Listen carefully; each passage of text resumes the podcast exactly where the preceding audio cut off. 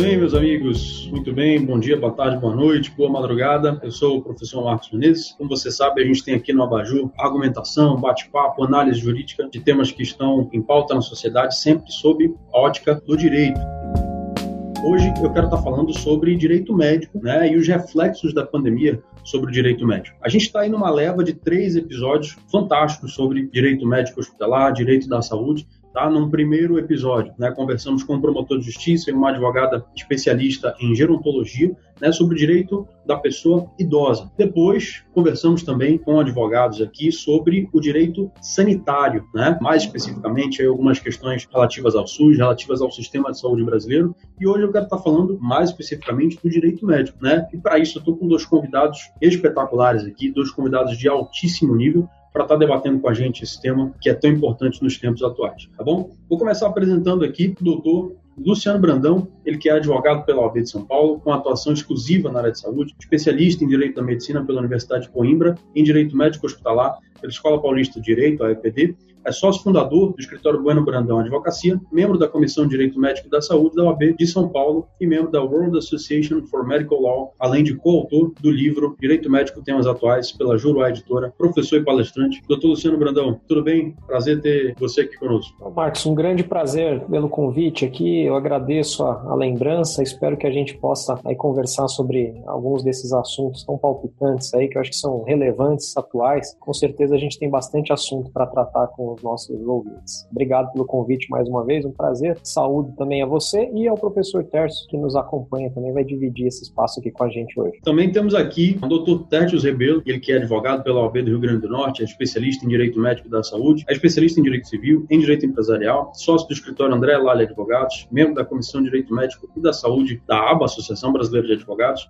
é conselheiro da Associação dos Advogados do Rio Grande do Norte, docente de curso de pós-graduação em Direito Médico em instituições do Rio Grande do Norte, da Paraíba e também do Tocantins, palestrante. E aí, doutor Tertes, como vai? Oi, Marcos, tudo bem? Satisfação estar com vocês. Agradeço o convite. É uma honra estar fazendo parte aqui com o querido amigo Luciano Brandão, que é referência no direito médico da saúde no Brasil. E estou à disposição para a gente bater um papo sobre essas nuances todas da pandemia, os reflexos sobre o direito da saúde e o direito médico Estamos aqui para tentar contribuir. Espero poder ajudar nesse bate-papo e que a gente tenha um bate-papo descontraído e fluido. Muito bem, doutores. É, nós tivemos aqui, como eu falei no último episódio, uma conversa voltada para a diferença entre o direito sanitário e o direito médico, né? E nós conseguimos estipular, né? Na ocasião tivemos a participação da doutora Carolina Castelo Branco e da advogada Nandara Roncovic, né? Que é advogada no Paraná. E nós estabelecemos que o SUS, né? Ele não é a única forma de prestação de saúde no nosso país, a gente sabe disso, né? A saúde pública, embora exista aí, né, para assegurar o direito constitucionalmente previsto do brasileiro, ela tem aí o auxílio da saúde suplementar, da saúde complementar, da saúde particular. E nesse período de pandemia, esses institutos do direito médico, eles tiveram um enfoque maior da comunidade jurídica. A gente percebe que muitos temas que são né, do âmbito do direito médico eram, de certa forma, deixados de lado por alguns advogados, não eram muito enfatizados por alguns advogados advogados e passaram a vir à tona com mais força exatamente por essa necessidade de atendimento né, à saúde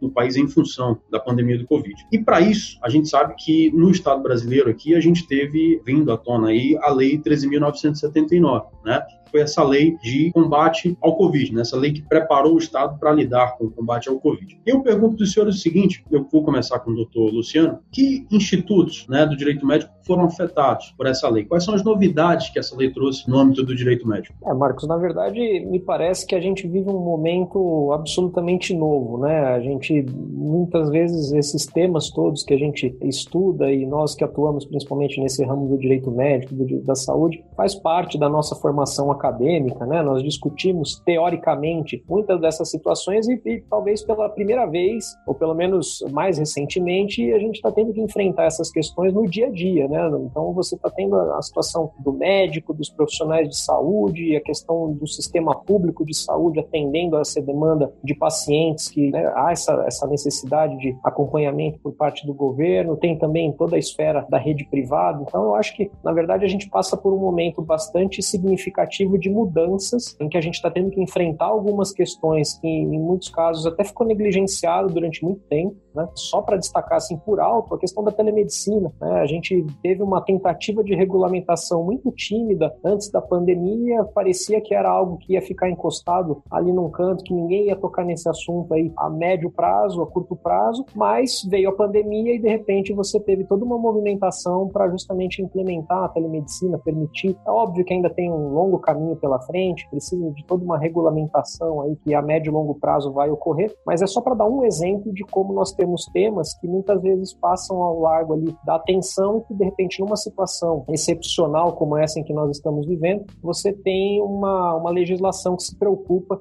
em abranger todas essas questões.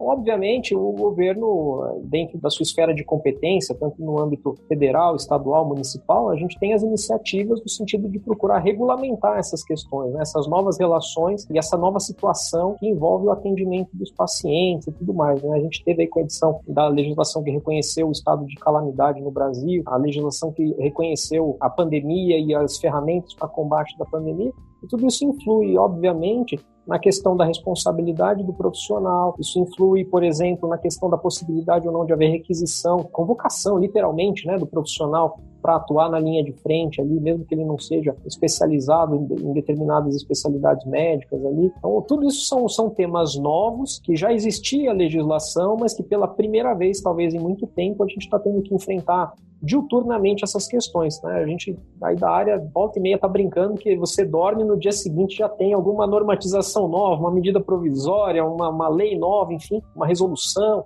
Então a gente está vivendo um momento muito dinâmico, eu acho, nesse sentido. E tem pontos ali que efetivamente são objeto da legislação e que tem que ser enfrentados. Então, como eu disse, envolve a questão da responsabilidade, a questão da autonomia do paciente, uso ou não de determinados medicamentos, recusa de tratamento, a responsabilidade mesmo do, do profissional. Então, acho que esse é um momento bastante rico, na verdade, que a gente vem enfrentando e a legislação, obviamente, tem que se pautar e, e procurar atender essa, essa necessidade de regulamentação. Inclusive, no sentido da telemedicina, né, a gente vai já entrar nesse tema com um pouco mais de cuidado, mas mencionando essa loucura né, de existir uma resolução hoje, aí a, a de amanhã já revoga a anterior e aí fica nesse vai e volta danado no âmbito da telemedicina, é, me parece que isso aconteceu com uma frequência maior, né? Pelo pouco que eu pesquisei a, a, respeito, eu percebi que o CFM emitia uma resolução X, aí no dia seguinte já tinha uma outra revogando, aí no dia seguinte já tinha uma terceira é, implementando novas medidas, né? Mas enfim, ainda sobre essa lei, eu queria ouvir do Dr. Tertes se algum desses institutos, incluindo essas questões relativas à responsabilidade, chamou mais a sua atenção, doutor, no que diz respeito ao âmbito privado, né? Porque a gente sabe que essa essa lei ela trouxe medidas para o próprio Estado brasileiro adotar. Né, frente ao combate ao Covid, né? Mas também permitiu particulares, né, de uma forma geral, como por exemplo nas questões econômicas, né? A gente mencionou lá no primeiro episódio do Abaju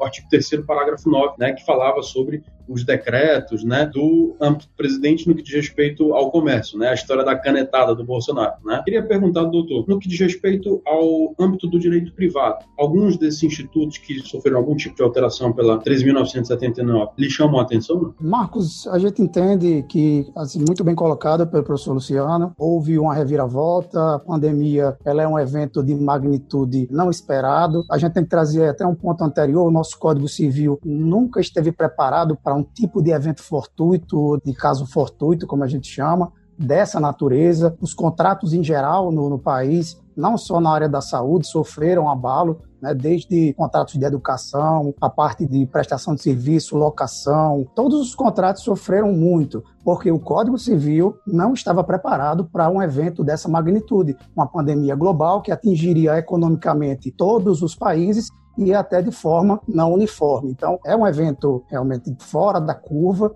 ninguém esperava. Essa legislação que regulamentou a 13.979, ela tentou abarcar alguns institutos para que desse uma forma que o Estado brasileiro conseguisse, de certa forma, superar esse momento de crise, até com alguns institutos aí como requisição administrativa, que para quem não é da área pareceria, por exemplo, com a forma de confisco de bens, não é esse o nome, o nome correto é requisição administrativa. O próprio ministro anterior, Mandetta, falou na época que faria esse cadastro dessas pessoas, que não obrigatoriamente eles fariam parte de uma equipe de atendimento, mas isso ficou muito claro que, se por acaso, como se viu em outros países da Europa, como na Espanha e na França, os profissionais de saúde, que são uma mão de obra extremamente qualificada e que ela não é substituível num curto período de tempo, sendo reduzida pela doença, necessariamente a gente teria que trazer pessoas né, que não estariam como no serviço público, particulares, médicos autônomos, para que essas pessoas, e aí trouxe outros profissionais da saúde, como enfermeiros, educação física, fisioterapeutas, e aí tentaria, por parte do governo, preparar essas pessoas com telecursos para que elas estivessem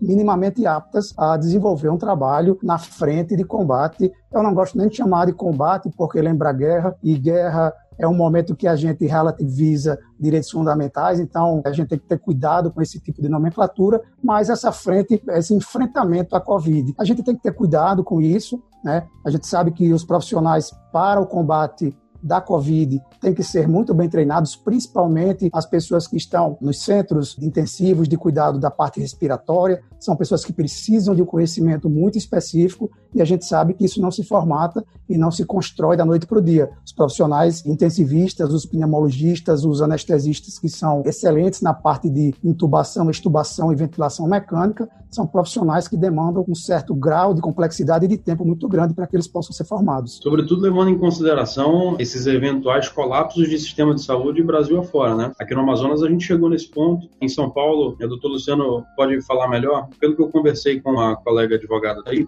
não chegou a esse ponto, mas não ficou muito longe, né, de colapso do sistema de saúde. Aqui, chegou no ponto em que até os hospitais particulares estavam lotados né, em determinado momento. Conversei com diversos amigos aí do Amazonas, a gente viu o caos instalado, as portas dos hospitais se fechando porque não tinha mais condições sequer de receber ninguém. Isso gera um pânico na própria sociedade, na população. É muito difícil e a gente entra naquela situação que todos nós aí da área do direito da saúde acabamos enfrentando escrevendo, que é a parte da escassez absoluta de recursos médicos. E isso é um dilema, a gente chama de escolha trágica e acaba fazendo com que pessoas entrem no momento de não poder sequer ter direito à saúde. Eu né? acho que essa situação que a gente vivenciou, na verdade, ela escancarou um problema que é justamente a desigualdade que a gente tem no acesso à saúde no Brasil. Né? Eu aqui estou em São Paulo, então, sem bairrismo, né? mas a gente sabe, querendo ou não, São Paulo é um polo, efetivamente, né? de, de tecnologia, de disponibilidade de serviços médicos. A gente tem aqui alguns dos hospitais que são reconhecidos como de ponta, não só no Brasil mesmo, mas até na América Latina, né? Então aqui a gente tem, é, bem ou mal, mas a gente tem um acesso ali a, uma tecnologia que lamentavelmente não se encontra em outros locais, em outros estados dentro do Brasil, que a gente está falando realmente de um país de dimensões continentais. Então, até o número acho... de profissionais, né, Luciano? Exato, a concentração dos profissionais.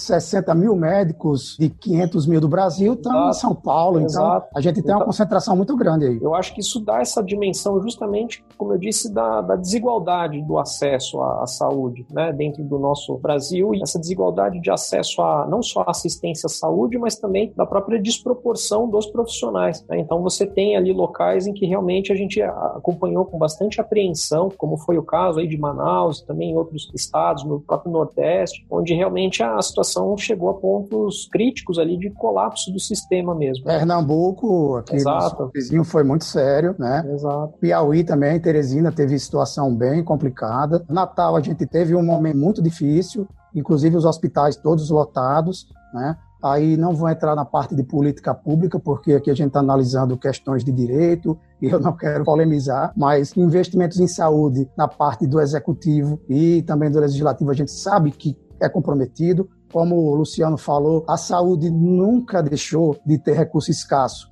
A gente agora tem recurso absolutamente escasso, mas sempre houve escassez de recursos. O grande, a grande questão é que agora a pandemia serviu de lupa, ela trouxe esse foco concentrado e levou para a população em geral esse âmbito geral de escassez. As pessoas parecem que ficam desligadas da realidade, né? Isso num país que a gente tem uma educação que ainda é fragilizada, o sistema de educação, poucas pessoas têm acesso a uma educação de qualidade, e aí a gente nota que nesse momento toda a população viu esse dilema, essa questão da escolha trágica e da escassez de recursos, que nunca foi surpresa para nenhum de nós. Quem trabalha na área da saúde, quem tem trabalha com médicos, com hospitais, a gente sabe que falta principalmente no serviço de saúde do SUS, faltam coisas básicas, remédios básicos, fio de sutura. Tem um caso aqui no Rio Grande do Norte de um médico que é cirurgião torácico, que ele fez um vídeo, estava faltando fio de sutura para tórax, fio de aço, ele teve que fazer com fio de nylon. Isso gerou uma repercussão enorme nacionalmente. Ele foi processado pelo Estado, pelo Ministério Público, assim, simplesmente por reclamar. Se olha, não tem equipamento, não tem uma equipe suficiente para tratar o paciente. Qual é a solução do Estado? Processo médico. Que paradoxal que é, né, Marcos e, e Tércios? É, ao mesmo tempo em que a gente fala em dificuldade de acesso, esse subfinanciamento do SUS, essa falta de recursos, mas eu acho que é até uma ironia que no final das contas, diante desse quadro de pandemia que a gente vem vivenciando, quem acabou absorvendo a, a enorme maioria da demanda, a maior parte da demanda foi justamente o SUS, né? O sistema público é que absorveu aí esses pacientes, que se mobilizou para atender essa demanda demanda para construir hospitais de campanha, para ter acesso aos insumos, a respiradores e tudo mais. E, óbvio, houve também a, no âmbito privado ali o atendimento, até não poderia ser diferente, né? Mas, de qualquer forma, eu acho que a maior parte dessa demanda foi justamente suportada pelo SUS. Então, eu acho que isso deu uma amostra, inclusive, da, da potência que é a estrutura do SUS, ainda que muitas vezes mal gerida, mal administrada, subfinanciada, mas, ao mesmo tempo, ela, imaginem só se nós não tivéssemos um sistema público público de saúde como nós temos estruturado no Brasil. E é só olhar para os Estados Unidos, por exemplo, para a gente ter um parâmetro. Lá nos Estados Unidos não existe efetivamente um sistema de saúde público, assim como o SUS. E, na verdade, a pessoa, quando não tem um seguro saúde, alguma coisa ali para cobrir as despesas, o sujeito vai para o sistema público, ele tem um atendimento ali que depois acaba gerando uma conta enorme que muitas vezes leva pessoas à falência, literalmente, né? justamente porque não há essa condição e essa organização do Estado para absorver essa demanda do, dos pacientes. Né? Bem ou mal, o SUS ele é ainda um motivo de orgulho para a gente e eu espero sinceramente que a gente saia dessa, dessa pandemia olhando com mais amor para o SUS, né, para que a gente realmente reconheça o valor que é ter um sistema como esse e que a gente se preocupe em efetivamente garantir recursos, melhores condições, não só para os pacientes, mas também para os profissionais que atuam dentro do SUS. Eu acho que isso é, é excepcional, é, que seja analisado com carinho mais à frente. Perfeita fala de, de Luciano. Além de tudo, o SUS, eu acredito que na parte da legislação, que é a 8080, ela é uma lei muito boa e ela é uma lei extremamente atual e uma lei que ela alberga, é verdade, muitos direitos e a questão do acesso universal, igualitário, ela é um pouco idealizadora, um pouco utópica, mas a gente sabe que se houver alguns ajustes, como por exemplo, nós tivemos o SUS, ele advém do sistema o NHS, que é o Sistema Nacional de Serviço de Saúde da Inglaterra. Na Inglaterra, nós já tivemos pelo menos duas ou três reformas. Então, talvez após a pandemia, a gente pode sim pensar em reformar o que a gente tem hoje. A lei é muito boa, fazer uma reforma nessa lei para que ela seja mais eficaz e eficiente e leve mais serviços e mais dignidade, que é o que a gente busca, no final das contas, para a população. Doutor, vale lembrar, o senhor mencionou a 8.080, em que pese a 3.979 tenha trazido à tona aí a possibilidade da requisição administrativa, a lei do SUS, a 8.080, lá em 1990, ela já tinha essa possibilidade quando ela trata de atribuições comuns, né? quando ela fala que União, Estado, Distrito Federal e municípios, incluindo, né, vão exercer em seu âmbito administrativo as seguintes atribuições. Aí, nessa lista, bota lá a possibilidade de, em caso de necessidade, né, em caso inclusive de calamidade pública, a autoridade pode requisitar bens e serviços, tanto de pessoas naturais como de pessoas jurídicas, né? Artigo 15, inciso 13 da 8080. É até curioso isso. Eu ia perguntar de vocês se essa requisição administrativa já tinha sido prevista no ordenamento jurídico brasileiro antes da 3.979. Acabou que eu mesmo achei a resposta aqui e, de fato, como o doutor Luciano bem mencionou, o problema do SUS me parece que é uma questão de gestão, né? A gente já tem uma série de desafios, né, que vem junto com a, a juventude do SUS, na verdade, né? Porque se você parar para analisar, assim como a nossa democracia é jovem, né, o SUS é ainda mais jovem, né? O SUS é de 90 para cá, né? Então, quer dizer, fora esses avanços de tecnologia, esses avanços que são incutidos em preços de medicamentos, preços de aparelhos que têm que ser incorporados pelo Sistema Único de Saúde, a par disso você tem uma má gestão, você tem problemas de políticas públicas, como mencionou o Dr. Tertes, e essa integração né, que gere o Sistema Único de Saúde, e quando eu digo integração, eu digo é, suposta integração, porque o ministro da Saúde, que é o chefe do SUS, ele, pelo menos nas últimas duas gestões, não me pareceu tão bem integrado assim como presidente da República, por exemplo. Mas, de novo, não vamos querer entrar aqui em questões políticas. O que eu queria falar com vocês é o seguinte: como vocês trataram também já nas exposições de vocês agora, a gente tem alguns problemas, né, em alguns estados aqui no Amazonas, a gente viu isso, né, de alguns interiores não terem, né, capacidade, não só capacidade em termos de espaço mesmo, né, nas unidades de saúde, mas em termos técnicos, em termos de atendimento, em termos de profissionais preparados, aparelhos e até EPIs, né? A gente teve essa essa escassez em alguns municípios aqui do interior do estado. Em que pese esse cenário um tanto caótico, né, já pré-existente à pandemia, que ficou só evidenciado pela pandemia, que tipo de plano vocês vislumbram a longo prazo, tendo em vista que estamos no meio da pandemia, né? Se não há que se falar em troca de, de, ministro de saúde, embora tenha ocorrido, por exemplo, alguém falou assim, pô, trocar de ministro de saúde é como tirar o volante no meio da, da, da corrida, né? É possível, agora que estamos em meio à pandemia, já pensar, já planejar um futuro melhor para o Sistema Único de Saúde? Eu jogo essa aqui pro ar e aí quem quiser responder primeiro responde, porque me parece uma pergunta um tanto complexa de ser respondida, mas quero que vocês tracem aí um, um panorama geral. Eu vou fazer uma ponderação é o que eu falei, assim, eu, eu, eu sou otimista. Eu acho que essa, essa pandemia veio para mostrar ali, para escancarar uma série de questões que talvez a gente não enfrentasse, ou pelo menos fingisse que não, não visse de uma maneira mais ampla, envolvendo inúmeras questões e especificamente o nosso sistema de saúde, tanto no âmbito público quanto suplementar. Né? E assim, eu estou otimista, eu acredito que a gente pode sair dessa, dessa pandemia, e eu espero que a gente saia dela com uma visão realmente mais ampla, que a gente pare para olhar o SUS e perceber a importância que ele está tendo né, dentro dessa pandemia, mas que ele tem historicamente no acesso à saúde da população, principalmente a população mais carente, mais humilde, que é quem efetivamente depende majoritariamente do SUS, né, que não tem condições de eventualmente ter um plano de saúde privado e tudo mais, e que a gente olhe para a necessidade justamente de se ter uma melhor administração do SUS, um melhor financiamento, um financiamento adequado, né, acabar com essa questão do subfinanciamento. Eu digo mais, eu acho que na verdade essa situação de pandemia na verdade mostrou que os recursos recursos não faltam,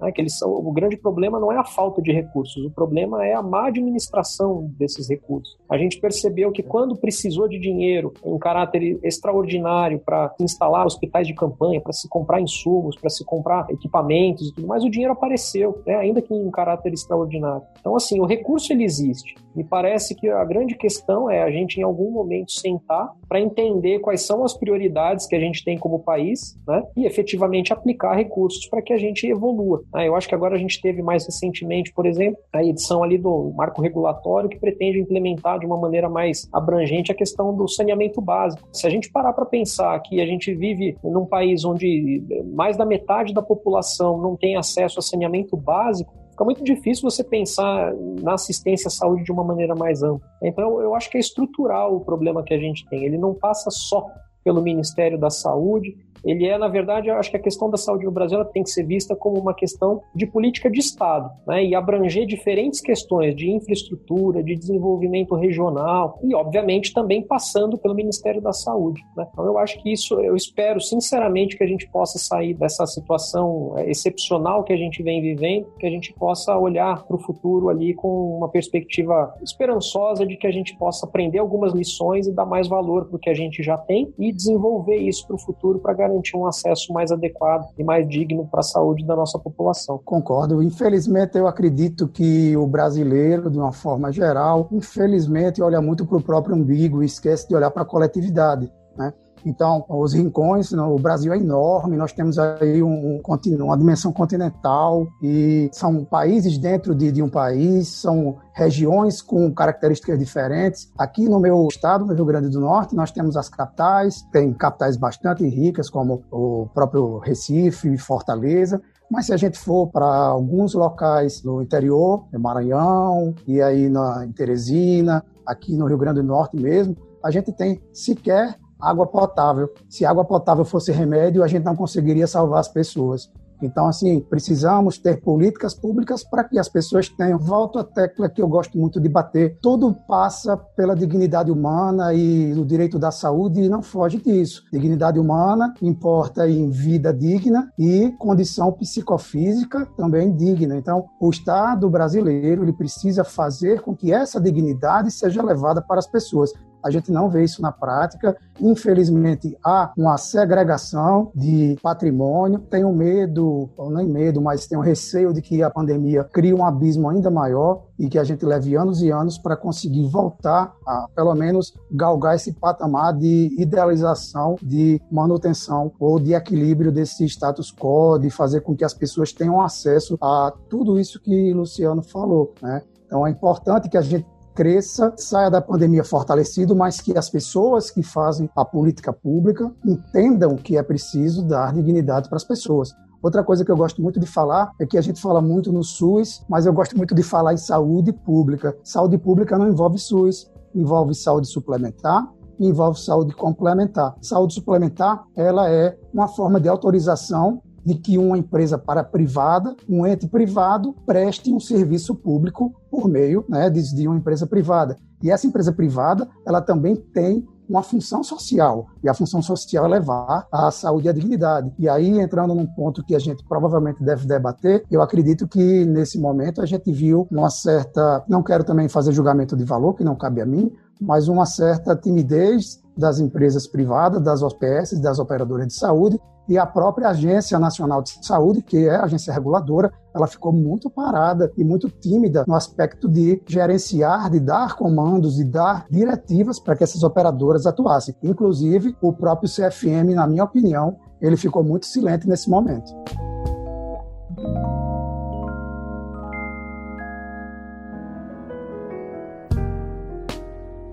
Doutor, o senhor falou de água, né, de escassez de água. A gente tem no Nordeste e no Norte, acho que principalmente, né, não vou dizer que não existe esse mesmo cenário em municípios de interiores, né, Brasil afora, mas sobretudo no Norte e no Nordeste a gente tem um problema realmente de escassez do abastecimento de água, num cenário em que a água é um dos principais aliados, né, no enfrentamento do Covid, em termos de higiene pessoal, em termos de cuidados dentro de casa. Você fala em isolamento social, você presume que as pessoas devam ficar em casa, mas também adotando adotando os cuidados recomendados dentro da sua própria casa, né? Se não existe água na casa, né? Como é que são feitos esses cuidados? É algo para a gente ponderar. Agora, enfim, o senhor mencionou né, a questão da ANS, né? Mencionou a questão da saúde suplementar. Como diz, eu acho que o doutor Oswaldo Simonelli, uma vez eu assisti uma live do doutor Oswaldo Simonelli, advogado, colega doutor Luciano aí da OAB de São Paulo. Nosso colega também, tive a oportunidade de conversar bastante nos congressos, uma gente, pessoa extremamente, extremamente antenado e estuda bastante. Gente boníssima. Doutor Oswaldo Simonelli me prometeu que participaria conosco aqui num futuro não muito distante. E ele menciona, não vou lembrar a expressão exata que ele fala, né, não estou parafraseando ele aqui,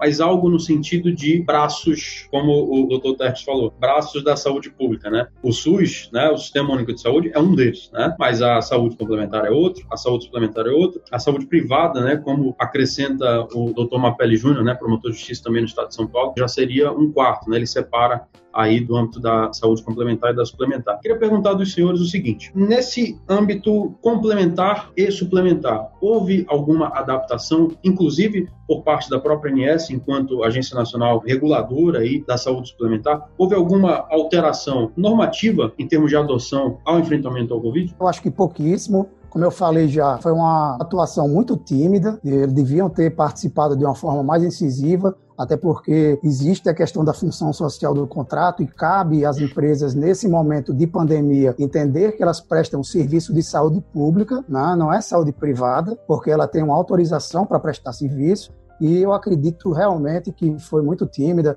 Inclusive, houve aí uma discussão sobre um valor que seria antecipado para que os planos de saúde não fizessem pagamentos unilaterais por falta de pagamento, na faixa de 15 bilhões de reais. E aí a maioria das operadoras não aderiu a, a essa antecipação de crédito. Isso causa instabilidade, inclusive, por exemplo, vamos lá, na hora que a gente faz com que uma pessoa ou um universo de pessoas que perde o emprego ou que não tem condições de pagar naquele momento porque é autônomo e não está ganhando o suficiente, para de pagar o plano de saúde e aí ela vai ter que ser retirada do plano pela uma rescisão unilateral de contrato, ela vai ser só jogada de volta para o SUS e a gente vai aumentar ainda mais a tendência de caos no sistema. Então, a função social da empresa principalmente das empresas que prestam serviço público de saúde, ela deve ser resguardada. Eu acredito que a ANS ela não foi incisiva nesse ponto e acabou ficando estagnada. Poderia ter tido uma atuação mais presente, mais robusta. É, eu, eu, eu, vejo assim, eu historicamente acho que a ANS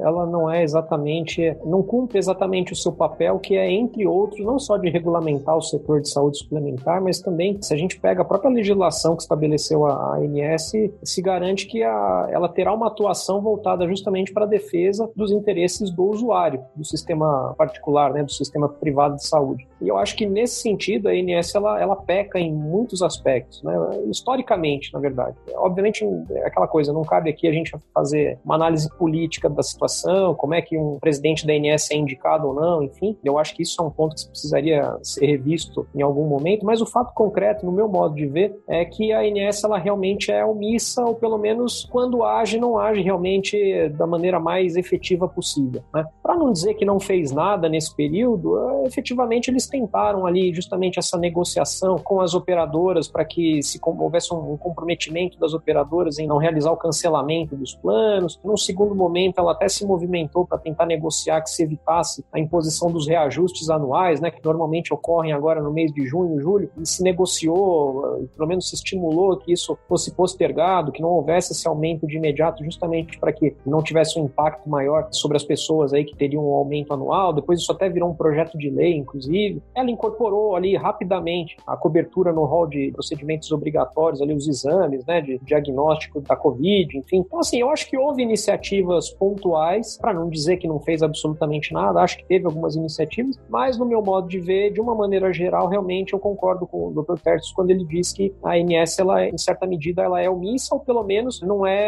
tão eficiente quanto a gente poderia esperar no que diz respeito à defesa dos interesses do paciente levando em consideração justamente essa questão do caráter de função social, que realmente, eu concordo absolutamente com o que o Tercius falou, existe a operadora, essa função que ela deve observar, ela não, ela não age de uma forma estritamente mercantilista quando ela bota um plano de saúde no mercado. Né? Ela, ela presta um, um serviço que é complementar à atividade do Estado por autorização constitucional e legal, e obviamente ela tem essa função que também é inerente e não pode ser desconsiderada, principalmente, eu penso, num momento de excepcionalidade como esse em que a gente vem vivendo. Então, assim, respondendo a tua pergunta, Marcos, eu acho que houve sim algumas iniciativas para se tentar ali garantir, contornar de alguma forma as dificuldades que se impuseram. Eles, inclusive, estenderam o prazo ali de consultas, né? A gente tem um prazo estabelecido em resolução, eles editaram uma resolução para estender esses prazos de procedimentos eletivos, para que se desse uma atenção mais detalhada e específica para os pacientes da Covid e tudo mais. Só que a gente não pode esquecer também que nesse período, ainda que seja um período de excepcionalidade,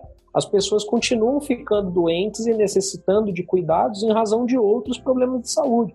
A gente continua tendo gente, não é porque a gente está no meio de uma pandemia e que se fala muito e tem que se falar na questão do combate à pandemia, combate à Covid e tudo mais, mas a gente continua tendo pacientes com câncer, a gente continua tendo pacientes com outras doenças crônicas, muita gente deixando de procurar os serviços de assistência à saúde, até por medo mesmo de se expor num ambiente é, hospitalar e tudo mais. Tem algumas reportagens aí que foram veiculadas recentemente, não sei se vocês chegaram a ter contato com alguma delas, mas que se fala justamente no período pós-pandemia pandemia, a explosão que a gente vai ter de doenças crônicas que deixaram de ser diagnosticadas ou tratadas nesse período. Falaram muito na parte de CA, de câncer Isso, e exatamente. psiquiátricas, né, Luciano? Então, assim, exatamente. Gente... daqui quatro, cinco meses a gente vai, ter uma pandemia de doenças psiquiátricas. Exatamente. Você vai ter daqui quatro, cinco meses uma explosão aí de pacientes que não foram diagnosticados há bom tempo, em que você vai ter um agravamento do quadro clínico dele. Então, isso obviamente tem um impacto também a médio e longo prazo e é uma consequência nefasta dessa, dessa pandemia que a gente vem vivendo. E, obviamente, a ANS, como órgão regulador e fiscalizador ali do sistema de saúde suplementar, eu penso que ela não pode fechar os olhos a essa questão. Eu acho que é, voltamos àquele ponto que eu, que eu falei antes. Eu espero, sinceramente, que quando a gente sair desse estado de pandemia, que a gente olhe com um pouco mais de atenção, tanto para o âmbito do sistema público quanto para o âmbito do sistema privado de saúde, a gente possa aperfeiçoar os mecanismos de fiscalização, os mecanismos regulatórios, a rapidez na incorporação de novas tecnologias. Eu, sinceramente, espero que a gente possa olhar para tudo isso com mais atenção quando tudo isso terminar, essa questão da, da pandemia. Infelizmente, eu também, uma coisa que me, me chamou a atenção é a própria questão das operadoras de saúde, dos seguros e planos de saúde, não viabilizar aos consumidores, né, que eles chamam de beneficiários, as teleconsultas. Muitas delas sequer possibilitaram que a pessoa que está em casa pudesse ter esse acesso remoto para ter um conforto mínimo que fosse. Por exemplo, um doente crônico que tem uma doença crônica, ele precisa de um acompanhamento constante e nem todos podem se deslocar porque tem comorbidades, tem doenças que impossibilitam que ele tenha contato direto ou se exponha à Covid. Então, é perfeito. Eu acredito que poderia ter sido feito mais. Agora, esse é um posicionamento meu pessoal. E a gente precisa realmente sair dessa pandemia com ideais diferentes, inclusive para a saúde pública, quanto para a saúde suplementar e complementar. Como nós vamos poder melhorar como sociedade. É, ficou devendo não só, como os senhores estão esclarecendo muito bem, em termos de produção de resoluções que vão, de fato, prever alguns mecanismos, como, por exemplo, a viabilização, não da telemedicina, né, mas dessas questões questões dos atendimentos pelos meios virtuais, das operadoras de plano de saúde, né, é, enfim, até profissionais médicos de uma forma geral que trabalhem né, com a saúde suplementar. Mas isso a par, me parece que também ficou devendo em termos educacionais, vamos dizer assim, informativos, né?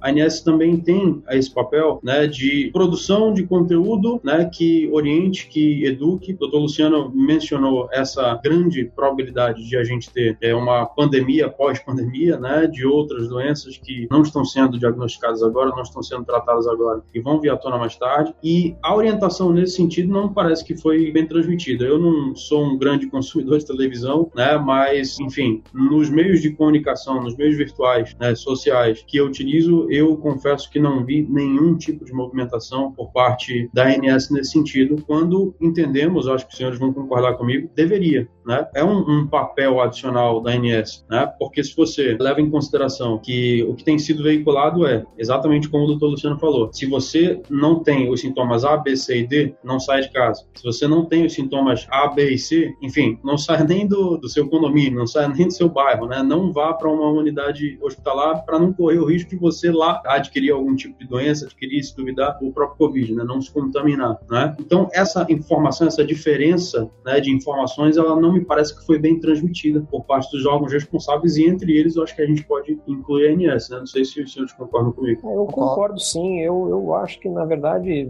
é que aí a gente vai entrar no, no campo político, né, Marco? Mas eu acho que houve um desencontro de informações desde o começo, né? Você vê diversas autoridades em todas as esferas de governo, né? Federal, municipal, estadual, cada um fala uma coisa, o ministro da Saúde fala uma coisa, vem o presidente fala outra, você teve duas trocas de ministros aí durante uma pandemia, né? e eu acho que isso obviamente confunde a, a população de uma maneira geral, né? Num momento em que, no meu modo de ver, a gente precisava de uma unidade nacional, de um comando nacional e de uma cooperação em todas as esferas de governo, para que você tivesse ali, obviamente, uma unidade de comando e, ao mesmo tempo, atendesse regionalmente as necessidades de cada estado, de cada município. Na verdade, o que a gente viu foi um festival ali de desencontro de informações, cada um falando uma coisa, e aí, obviamente, você tem a judicialização das questões, então você tem os tribunais, até o próprio Supremo Tribunal Federal tendo que se posicionar com relação a, a determinadas questões ali envolvendo essa questão da pandemia. Então, eu acho que isso prejudica, essa desinformação, eu acho que prejudica muito, sim, de uma maneira geral, o combate à pandemia, porque é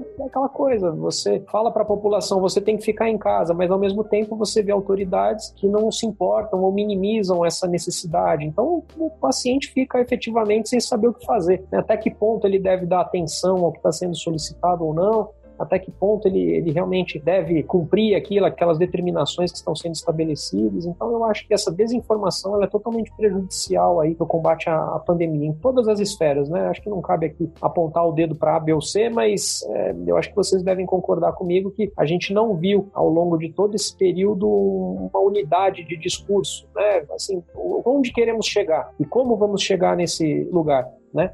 Eu acho que o que a gente viu foi, na verdade, um salve-se quem puder ali, cada um fazendo as medidas que, que, considerou mais adequadas e tudo mais, e a população fica no meio, é, literalmente sem saber exatamente o que fazer. É um desmando entre executivo municipal, estadual e federal, gerando insegurança para a população, a própria questão de restrição, de lockdown, de retomada agora de comércio, da economia, está sendo feita de uma forma totalmente divergente no país inteiro. Claro que o país é muito grande, precisa precisa ser diferente, mas não tem um mínimo, como você disse, de, de, uniformidade. A gente precisaria ter uma equipe de gerenciamento de crise né, nacional, com pessoas estratégicas de cada ponto do país, para que a gente tivesse, no mínimo, um entendimento viável e que fizesse isso de uma forma coerente e a gente não está vendo isso na prática. É, vale mencionar a título de exemplo, doutora Mariana Galha, advogada criminalista no estado de São Paulo, mais especificamente em São José do Rio Preto, participou conosco aqui no nosso décimo episódio, né, Reflexo da Pandemia na Segurança Pública. Ela menciona, no caso do próprio município dela, né, São José do Rio Preto, esse conflito né, de decretos. Você tinha o decreto do Bolsonaro, não vou aqui dizer quem está certo e quem está errado, né, já dizemos várias vezes aqui que preferimos não nos posicionar aqui politicamente, porque não, não é a ideia do, do, do Abaju. Mas o presidente Bolsonaro espera um decreto num sentido, o governador Dória pede decreto no outro sentido, o prefeito de São José do Rio Preto já concorda com o Bolsonaro, aí alguma empresa, eu acredito, alguma loja, não sei, entra na justiça, pede a orientação do judiciário a, a esse respeito, o judiciário vai lá e concorda com o Dória. Então, quer dizer, é um contradizendo o outro, né? Curiosamente. E a gente tem realmente, isso é um problema a mais, né? É um problema que me parece que piora, né? Os mecanismos que nós temos, né, de âmbito político, de âmbito jurídico, para enfrentamento do Covid.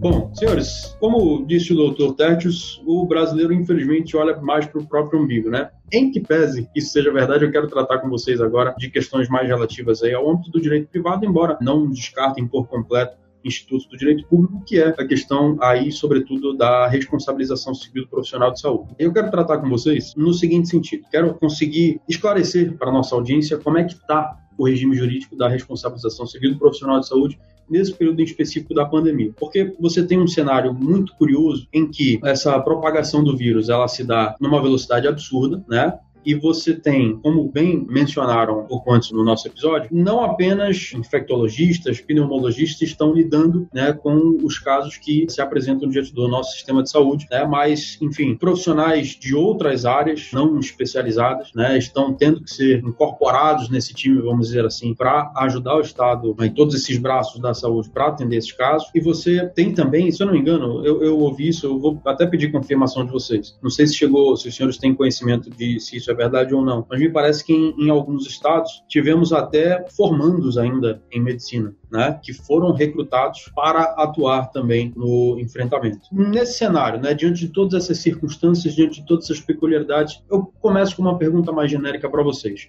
Existem peculiaridades que foram adotadas na responsabilização civil do profissional de saúde nesse período da pandemia? Várias peculiaridades. A gente tem, inclusive, aí a MP 966, que tentou fazer uma questão de diminuir a responsabilidade do agente público e aí também para os agentes da área de saúde, né? Ela já foi enfrentada, inclusive, pelo STF e ela falava que, no caso, para que o agente fosse responsabilizado, a gente precisaria ter um dolo, que seria uma vontade direcionada para causar dano, ou um erro grosseiro. O erro grosseiro é um conceito subjetivo discuti isso, inclusive, com minha amiga Giovana Trade, e a gente conversou no bate-papo jurídico sobre isso, e acabou que o STF confirmou. O que a gente vê na prática é que o próprio Estado de Direito administrativo não é minha área, mas na hora que o Estado de Direito, por meio da administração, escolhe fazer concurso público para escolher as pessoas que vão prestar serviço,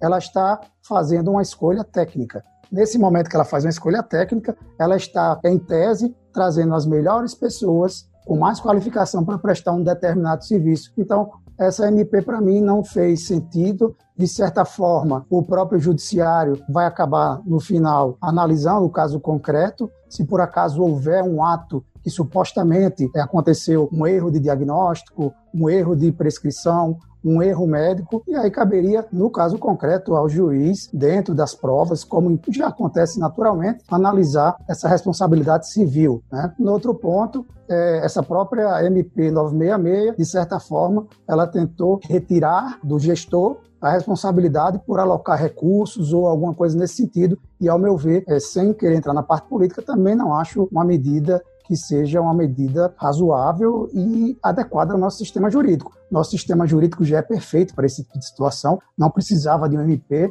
para discutir uma coisa que já está suplantada, que já está formatada no nosso sistema jurídico. O sistema jurídico já tinha mecanismos de resolução para isso. Quanto à parte da responsabilidade civil em geral, há algumas correntes. Né? Primeiro, que a responsabilidade seria a mesma, e alguns outros professores, doutrinadores, entendem que no momento de pandemia a gente poderia ter uma flexibilização dessa responsabilidade em razão de, por exemplo, ausência de estrutura que a gente chama falha organizacional, ou seja, o dever do Estado de fornecer, como você disse, Marcos, EPI, fornecer respirador, fornecer um certo tipo de medicamento. Você não precisa entrar em cloroquina, hidroxicloroquina, azitromicina, corticoide. Não é um medicamento em si, e nem até, por exemplo, off-label, alguma coisa nesse sentido. Mas a gente já tem resposta do sistema jurídico para isso. Eu penso que o sistema já responde. Precisamos entender que o médico, no momento que ele se encontra na situação de pandemia e que a instituição que ele trabalha, principalmente na área da saúde pública, se ela não der condições para que ele tenha é, recursos adequados para desenvolver a boa técnica médica dentro do, do bom conceito de ciência médica,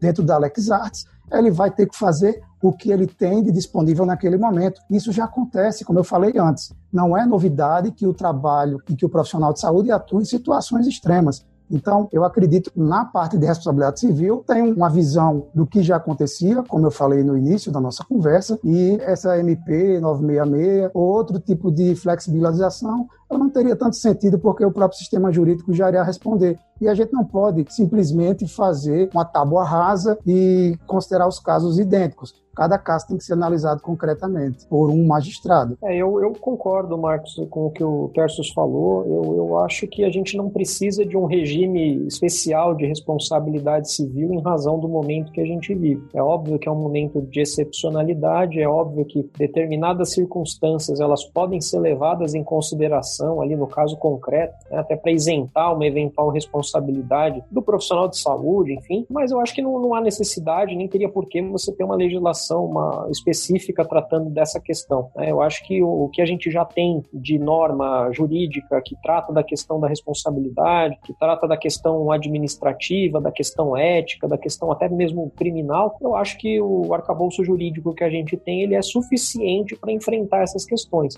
Né? Então, eu realmente acho que não, não, nesse sentido não teria um impacto tão grande, ou pelo menos a necessidade de você ter uma legislação específica, um regime jurídico diferenciado para enfrentar a questão da responsabilidade civil profissional no âmbito da pandemia. Eu acho que o que a gente já tem de legislação à disposição é suficiente para a gente analisar caso a caso as particularidades de cada situação, inclusive as excludentes, se for o caso, né? até por como o Gerson falou, de repente você tem um médico ali que ele não tem a estrutura necessária, equipamento necessário, obviamente a gente tem aí a própria previsão das excludentes que eventualmente afastariam a responsabilidade dele profissional, mas não necessariamente talvez do Estado, enfim. Aí a questão a ser analisada da casuística de cada situação concreta. Mas eu acho que o ordenamento que a gente tem hoje ele já atende a, a contento a, a normatização tanto ética, administrativa, judicial em todos os sentidos. Eu vejo, Luciano, os nossos colegas aí que são estudiosos da área do direito da saúde, um posicionamento mais ou menos uniforme, como a gente está comentando. Acredito que, como você falou, tanto a parte ética,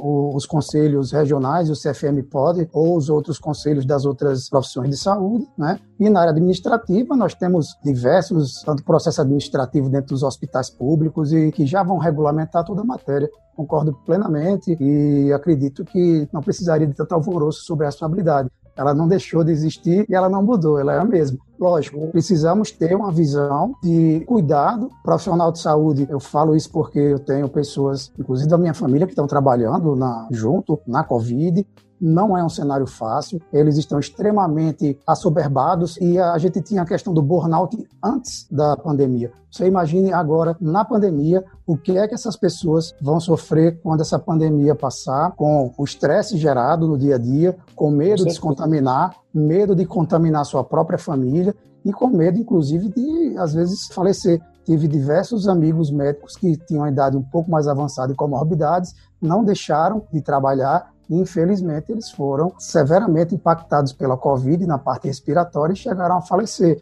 Então, a gente tem que entender que a própria Covid ela já é um fardo muito pesado para o profissional de saúde. E isso, lógico, o judiciário ele deve analisar, como você disse, casuisticamente e naquele momento específico, se o profissional tinha algo mais a fazer ou se ele fez tudo que estava dentro da possibilidade do alcance dele. Esse tratamento jurídico no âmbito do direito do consumidor em relação aos profissionais de saúde, operadores de plano de saúde, hospitais, me parece que ele já é um tanto complexo por si só, né? Porque dependendo da situação, você pode responsabilizar exatamente apenas o profissional, operador, o hospital, né? E hoje, no período da pandemia, né, nesse cenário, é, a gente ainda tem uma outra peculiaridade que a gente não pode deixar de levar em consideração, que é a possibilidade do próprio enfermeiro, do próprio médico, do próprio profissional de saúde restar infectado, né? Ele restando infectado e continuando atendendo, ele mesmo pode ser um propagador em massa, né? Do Covid. Então, quer dizer, muitas vezes se pensa num formato muito quadrado, né, em termos de direito médico, né, de paciente contra hospital, paciente contra médico, paciente contra operadora de plano de saúde. Mas hoje em dia, se você parar para levar essa questão isolada em consideração,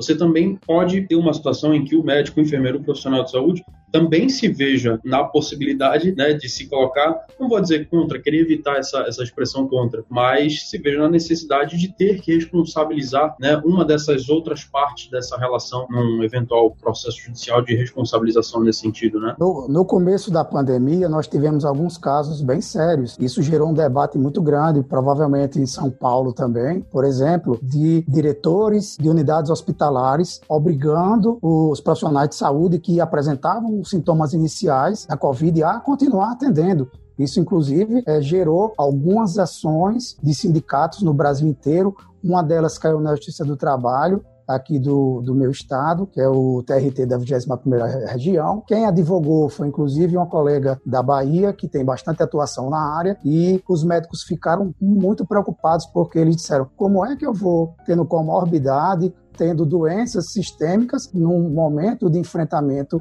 e colocando a minha vida em risco. Então, houve uma ação aqui e o TRT aqui da 21ª região acabou entendendo que pessoas com comorbidades, como por exemplo diabetes, pressão alta, problemas respiratórios, é, até gestantes e lactantes até um ano de idade, não seriam obrigadas a fazer o serviço presencial nos hospitais. E aí adequaram para um teleserviço né, para que esses profissionais fossem realocados, readequados dentro do serviço público. Isso aí foi até uma ação referente à EBSE, que hoje é uma empresa que praticamente no Brasil inteiro ela faz a gestão de pessoas, dos profissionais da área de saúde.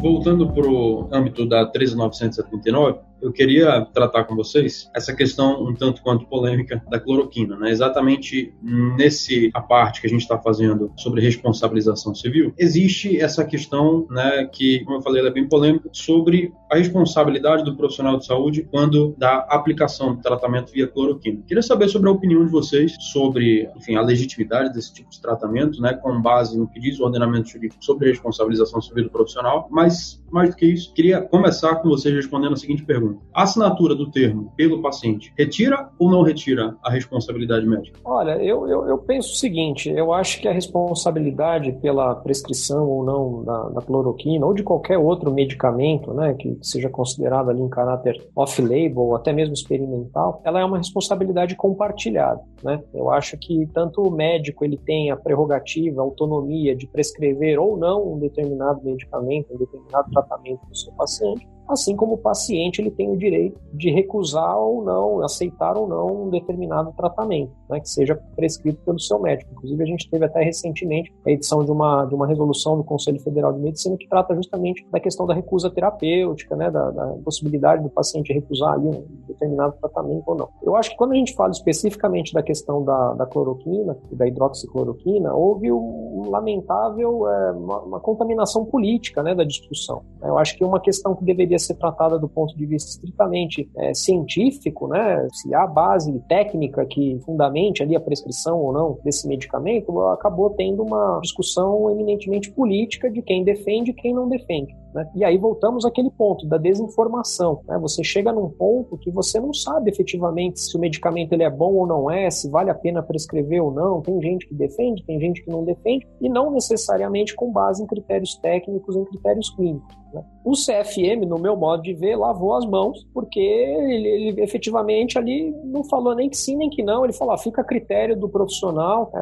avaliar no caso concreto se ele quer prescrever ou não a medicação para o seu paciente. Né? As entidades ali, os hospitais, as entidades de, até da, da iniciativa privada mesmo, a gente teve uma grande operadora de plano de saúde, que eu não vou dizer o nome aqui, mas Aqui em São Paulo, ela teve um protocolo estabelecido ali em que indicou a utilização da cloroquina para os seus pacientes. Né? Agora, mais recentemente, um outro hospital de grande porte aqui, de renome aqui em São Paulo, eles literalmente proibiram os seus médicos do seu corpo clínico de prescrever a cloroquina dentro do hospital. A instituição fez um protocolo, até então deixava em aberto ali, o médico podia, de acordo com o critério dele, avaliar a conveniência ou não de prescrever. Agora a instituição veio e falou: não, não vai prescrever aqui dentro do hospital o nosso protocolo é no sentido de que os médicos do nosso corpo clínico estão proibidos de prescrever a medicação. Né? Então, assim, eu acho que, em primeiro lugar, a falta de um diálogo sério, né, do ponto de vista científico, técnico, ele mais uma vez acaba prejudicando a tomada de decisão, inclusive do próprio paciente, né? Porque afinal de contas o paciente ele tem o direito de manifestar quando ele quer fazer uso ou não de um determinado tratamento, mas ao mesmo tempo o médico não é simplesmente um replicador da prescrição. Então, se o paciente chega para um médico e fala, ah, eu quero usar determinado medicamento, isso não quer dizer que necessariamente o médico é obrigado a fazer a prescrição. Isso passa pelo critério do médico.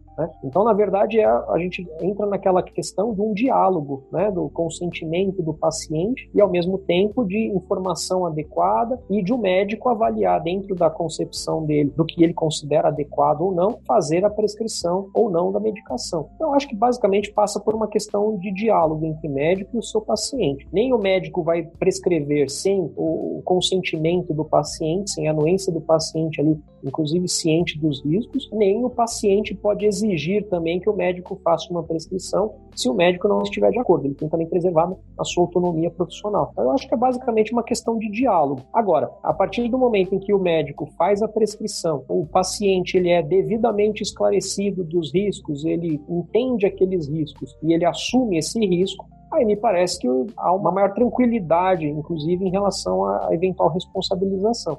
Agora, respondendo objetivamente a tua pergunta, a simples assinatura do termo de consentimento por si só não isenta automaticamente o profissional de responsabilidade. Aí a gente cai naquele ponto de verificar se esse consentimento, se esse termo, ele foi realmente feito com o esclarecimento adequado e o entendimento do paciente de todos os riscos inerentes ao tratamento e tudo mais, e se a prescrição se fez com base técnica adequada. Porque por mais que o paciente concorde com um determinado tratamento, se a prescrição se faz sem base técnica e houver um problema, ainda que tenha tido a anuência do paciente, me parece que se poderia falar sim na responsabilidade do profissional. Então é preciso tomar bastante cuidado com relação a essa questão. É perfeito, eu entendo dessa forma. A gente tem alguns pontos, por exemplo, que não são tão tratados a dinâmica entre a relação. Hoje a gente encontra aí uma mudança agora a relação paciente-médico, né? E aí até para trazer um pouco para quem não está acostumado, o médico, a gente tinha um caráter patriarcalista e o médico decidia tudo, né? Assim, você não tinha opinião de uma parte da, da Europa, do consentimento informado, da necessidade de autodeterminação das pessoas, a gente fluiu para isso que é, Luciano está tá comentando. Então, hoje a gente tem uma tomada de decisão que ela é feita pelas partes, tanto o médico tem autonomia, quanto o paciente tem autodeterminação. E aí, no caso eu não gosto nem de falar só de cloroquina, eu gosto de falar de qualquer tipo de procedimento. Primeiro, concordo com o Luciano, nenhum termo de consentimento vai isentar, não vou dizer responsabilidade, mas ação judicial, porque pelo nosso sistema jurídico, qualquer pessoa pode ajuizar uma ação contra qualquer outra pessoa e o judiciário vai ter que aceitar essa ação, dizer se ela tem é, viabilidade jurídica ou não, para entrar no mérito e depois decidir o mérito. Mas, assim, o que é que serve o termo de consentimento? Exatamente para resguardar e mostrar para um julgador ou até mesmo para as partes que houve um diálogo esclarecido, com informações claras e informando principalmente ao paciente os riscos, os resultados, as possibilidades. Como nós estamos numa doença nova, numa doença que não tem precedentes, a gente vai trabalhar tudo off-label. Off-label, para quem não é da nossa área, que não está acostumado, é fora da bula. Então, assim, basicamente, qualquer tratamento que foi receitado para a COVID, ela foi fora da bula, como outros tratamentos que nós temos no Brasil. Por exemplo, tem alguns tratamentos que são de imunossupressores, alguns MABs, alguns antioncogênicos, que eles são usados para outro tipo de câncer e não necessariamente naquele que está na bula. Isso quer dizer que o médico errou? Não. Ele está dentro de uma medicina baseada em evidência, que aí é exatamente onde Luciano abordou, dentro de critérios minimamente técnicos, ele vai prescrever ou não para o paciente dentro com a concordância desse paciente, né? Então a gente não pode simplesmente dizer porque o médico receitou um medicamento no qual o paciente concorda, entende e diz que está assumindo aquele risco naquele momento de usar, mesmo que aquele uso ele é fora da bula, porque ele quer se tratar e quer ter chance de ter uma sobrevida ou uma vida do Covid se ele estiver muito mal, a gente não pode simplesmente responsabilizar o médico por ele ter prescrito um medicamento. Vou repetir, todos os medicamentos que estão sendo prescritos para a Covid, os estudos são muito incipientes agora que a gente está tendo trial, que está tendo uma pesquisa clínica mais profunda, e todos eles são feitos de forma mais empírica, dentro de uma medicina baseada em evidência e ainda com uma população de teste muito pequena. E vale né? dizer, né, doutores, o artigo 3 da Lei 3.979 traz exatamente a seguinte redação: para enfrentamento da emergência de saúde pública de importância internacional decorrente do coronavírus, as autoridades poderão adotar, no âmbito de suas competências, dentre outras, as seguintes medidas. E no inciso 8 vem a seguinte previsão: autorização excepcional e temporária para importação e distribuição de quaisquer materiais, medicamentos, e aí segue a redação. Ou seja, para o combate ao coronavírus, né, pode-se dizer que podem ser importados, distribuídos, prescritos medicamentos sem o registro da Anvisa. Né? Existe essa autorização, embora seja temporária, embora seja excepcional, e é importante dizer, me parece que existe uma peculiaridade né, em relação a esses medicamentos, como o Brasil os importa né, de Estados Unidos, é, Europa, Japão e China, tem que ter o registro desses medicamentos lá, né, nos seus países de origem. Parece que existe esse mínimo critério né, de afunilamento desses medicamentos para serem importados para o Brasil. E não é diferente com a hidroxicloroquina. Né? Na verdade, o objetivo é justamente garantir que você tenha o mínimo de garantia de eficácia e segurança né, no, no fornecimento de uma medicação. Então, esse, na verdade, foi um critério critério até estabelecido recentemente pelo Supremo Tribunal Federal, quando se abordou a questão do fornecimento de medicamentos de alto custo pelo SUS, de medicamentos ainda sem registro pela Anvisa. Né? E justamente um dos critérios que o STF estabeleceu na ocasião foi de que pelo menos houvesse o registro nas agências é, no exterior, então no FDA americano, então nas agências europeias ali de controle sanitário, de registro sanitário, então pelo menos que se tivesse essa garantia. É justamente uma forma de, em certa medida, você assegurar que vai ter ali uma garantia de eficácia e de segurança da medicação. Né? Lembrando que a prescrição, como o Tercius falou, só complementando o que ele disse, a prescrição do medicamento em caráter off-label, ou seja, da medicação que não tem a previsão em bula, ela é permitida pela própria Anvisa. Né? A Anvisa ela admite que o médico faça a prescrição em caráter off-label, só destacando, obviamente, que a responsabilidade por eventuais efeitos adversos e tudo mais corre por conta e risco do médico que prescreveu. Né? Então é um motivo a mais pelo qual o médico deve ter cautela e procurar se basear em evidências clínicas e científicas para a prescrição que ele está fazendo. Como o Luciano falou, a gente tem um gap, a gente tem um tempo muito grande aqui no Brasil para que a Anvisa ela incorpore uma tecnologia. Isso para mim me incomoda muito, porque a gente trabalha com pacientes que precisam de medicamentos que são necessários e urgentíssimos para garantir a vida deles, e eles não podem esperar, às vezes, demora muitas vezes três anos para que esses protocolos sejam revistos, ele não pode esperar três anos para ter acesso a esse medicamento. Então, essa demora administrativa da Anvisa em fazer com que essas tecnologias sejam implementadas, ela causa muito problema para a população em geral. Tem um colega meu de São Paulo que faz muita ação nessa parte de medicamento, que você conhece, que é o professor Elton Fernandes, né? Extremamente capacitado, acho que estou com você também na FPD em Coimbra, e ele fala muito. Até que ponto é, não se coloca uma medicação na Anvisa, não se registra um medicamento novo, ou não se coloca num rol de procedimentos, porque a medicação que ainda está lá é mais barata do que a outra. Na hora que você incorpora a medicação mais cara, aí eles liberam aquela outra mais barata, mas não colocam lá no rol por uma questão financeira. Mas aí também entrando numa questão aí estritamente de demandas de capital, de capitalismo mesmo. A, a gente tem essa problemática que deve ser enfrentada. Acredito que a demora da Anvisa é muito grande e a gente precisa sim ter um processo, um protocolo que seja mais rápido para que a gente possa dar dignidade a população.